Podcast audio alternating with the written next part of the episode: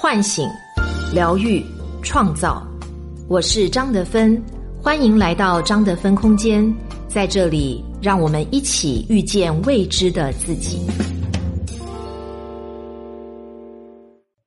大家好，我是德芬，欢迎大家来参加张德芬空间所主办的 AHC 系列工作坊之遇见未知的自己线下深度的体验营。这一次呢，我邀请我的朋友，也是资深的心灵成长导师周介伟，带领大家来深度的体验践行我在《遇见未知的自己》这本书中的心灵成长的一些理念。同时呢，我们还邀请脉轮舞蹈的老师木凡来帮助大家做一些舞动冥想的练习。大家知道，我在《遇见未知的自己》这本书中讲到了我们心灵成长要走过的三个阶段，那就是。唤醒、疗愈、创造，英文就是 awakening, healing, creating。我们这次工作坊的大主题就是 AHC 的系列工作坊。这一次，介伟老师会跟大家分享五大板块的内容：能量控制系、自我觉知、情绪疗愈、身心整合，以及进入创造阶段的心想事成。我们希望把这本书中提及的各项发现自我过程的关键的观念，和书中女主人公她所经历过，能够协助她遇见自己的一些方法和技术，比方说呼吸、冥想、情绪的释放等等，由资深的专业导师的带领，手把手的带领大家亲身学习体验，内化成个人可以实际带回家，持续的自我觉察。自我身心灵保健，甚至进而疗愈自己，创造全新的自己。这也是一个人身心保健的工具包。我们学会了这些最核心的自我保健心法和技术，希望大家不再只是头脑知道，而是能够真正的活出来，能够亲身的经历实践书中女主人公若琳她成长的过程。现在呢，整个课程内容的设计上。我们不把它视为短期几个小时的技术培训，而是规划为一个完整的教育陪伴的学习过程。首先呢，是包括前期的七天线上的预备课程，我们会补充书中所提到的各个重点啊、方法啊以及完整的知识，让大家知道书中女主人公若琳她所遇到以及她所用到的各个方法、技术和来龙去脉以及全面观念知识。第二呢，就是线下深度体验工作坊啊，进行各式各样的技巧、实际的体验练习，以及书中没有说，但是呢，日常生活当中非常好用的绝招一二三的现场教学，让大家能够有效率的实际去现场学会，然后能够在生活当中真正的去践行。第三，课后呢，我们还会建立二十一天的群内学习。也会有陪伴的督导，帮助大家养成学习的好习惯。所以呢，这真的是一个最棒的心灵成长的体验课程，人人都可以上，人人也都能学会。再加上专业的老师以及团队的协助，欢迎大家来加入哦！让我们一起遇见未知的自己。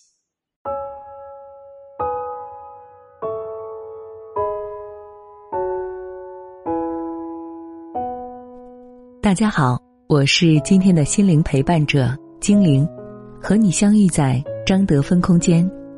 今天跟大家分享的主题是《孩子的胜负观》，作者 J.K. 不二子。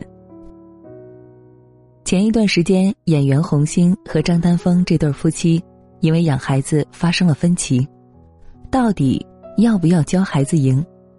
张丹峰坚持，输赢并不重要。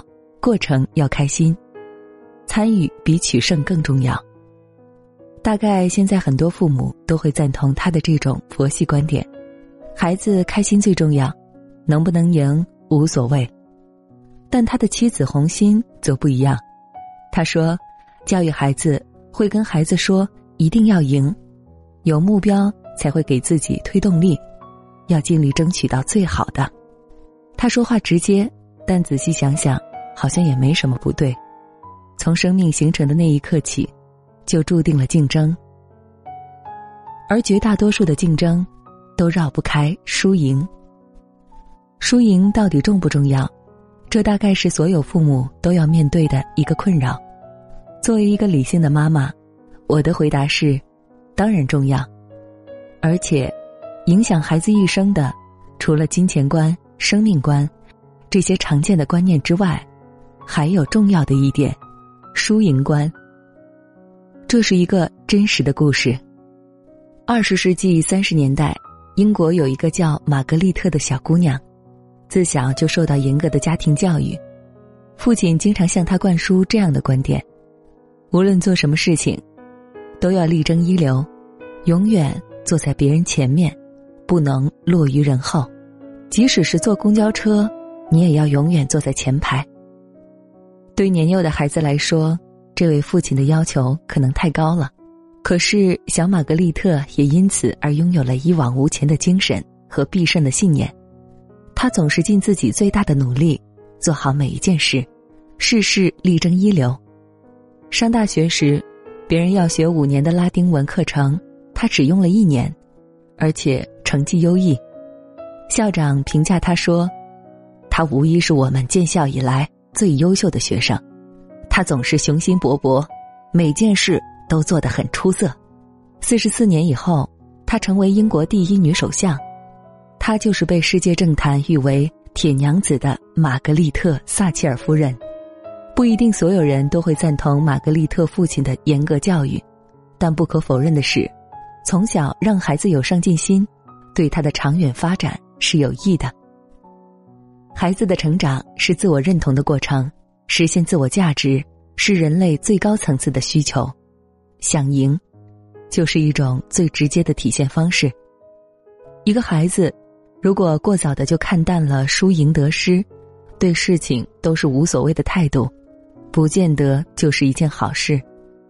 一个没有上进心的成年人，都会慢慢废掉，更别说一个人生刚起步的孩子。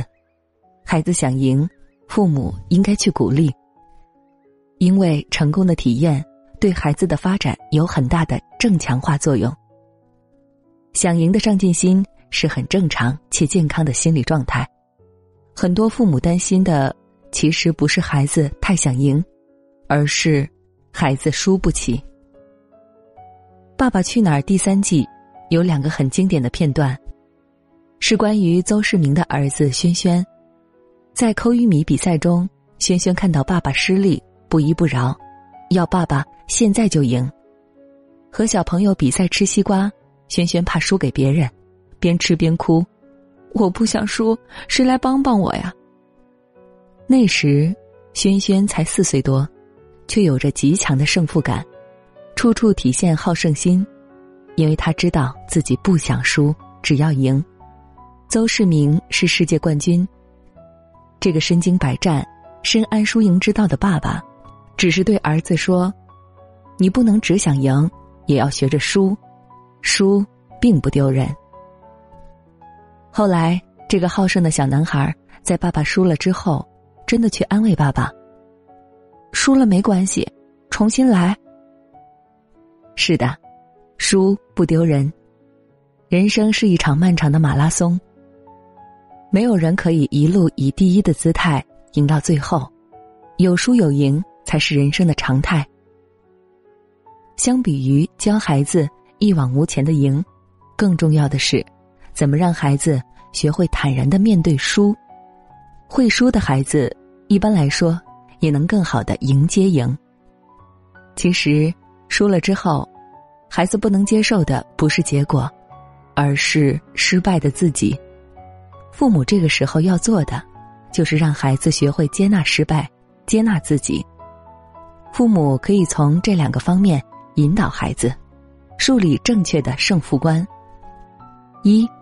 多问孩子，而不是盲目的提供帮助。无论孩子遇到什么困难，家长都不要迫不及待的帮孩子达到目的，而是应该先问问孩子，多关注过程。比如，你做了什么，没做什么，你觉得失败的原因是什么呢？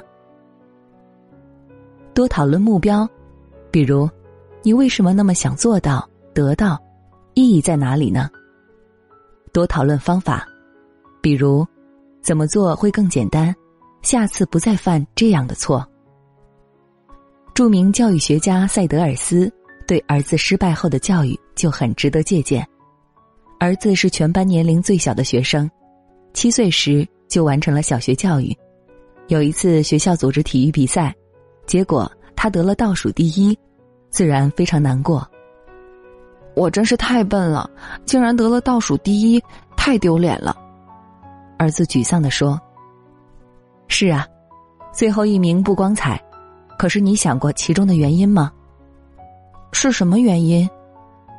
年龄，你的对手都是比你大好几岁的孩子，他们比你跑得快，这很正常。可是我不能因为年纪小就比他们差呀，我的学习比他们优秀。”但体育一项太差了，多丢人呢！不，你这样说不准确。智力是通过教育和勤奋得到发展的，但年龄却是任何人都不能改变的。他们比你跑得快，完全是因为他们年龄大、个子高、腿比你长。我肯定，等到你长到十一、十二岁时，一定比你的同学跑得快。二。引导孩子和自己比，所有的竞争最后都可以归结为与自己的竞争。我们应该告诉孩子的是，今天的自己比昨天的自己有进步，就是一种赢。竞争并不是唯一的生存方式，我们可以从这三个方面来引导孩子。我是让孩子有积极的自我评价，通过父母的肯定和强化。让孩子知道自己是一个什么样的人。我有，让孩子清楚自己的储备库里有什么，自己都有哪些资源。比如，他有可以信任的大人，感情上的安全感。我能让孩子对自己的能力有信心。比如，我能找到解决问题的方法，我能控制自己的情绪等。父母多给他提供机会。让他独立完成事情，解决问题。我很欣赏《少年说》里的一个妈妈的做法。小吴在重点中学就读，经常考年级第一。有这样的儿子，绝大多数父母高兴还来不及。可是，他妈妈想得更长远，比起名次，他更在意儿子对输赢的态度。儿子在课桌上写着：“第二就是落后”，以激励自己。他觉得儿子可能太在乎赢，人生格局会变小。他希望儿子知道，人生中除学习外，还有许多可以观看的风景。他对儿子说：“无论你是否考第一，在我心中，你都是非常优秀。为了优秀而优秀的孩子很难幸福，为了幸福而幸福的孩子也很难优秀。只有那些接纳自我，通过超越自己。”实现自我价值的孩子，才有可能成为真正幸福的人。其实，我说输赢重要，是因为我们无法回避输赢。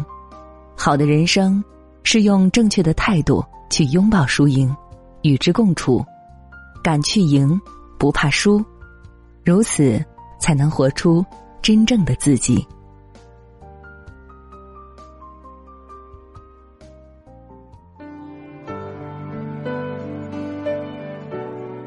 我是张德芬。如果你想和我有更多的交流和互动，欢迎搜索关注微信公众号“张德芬空间”。心灵之路上，我会和你一起成长。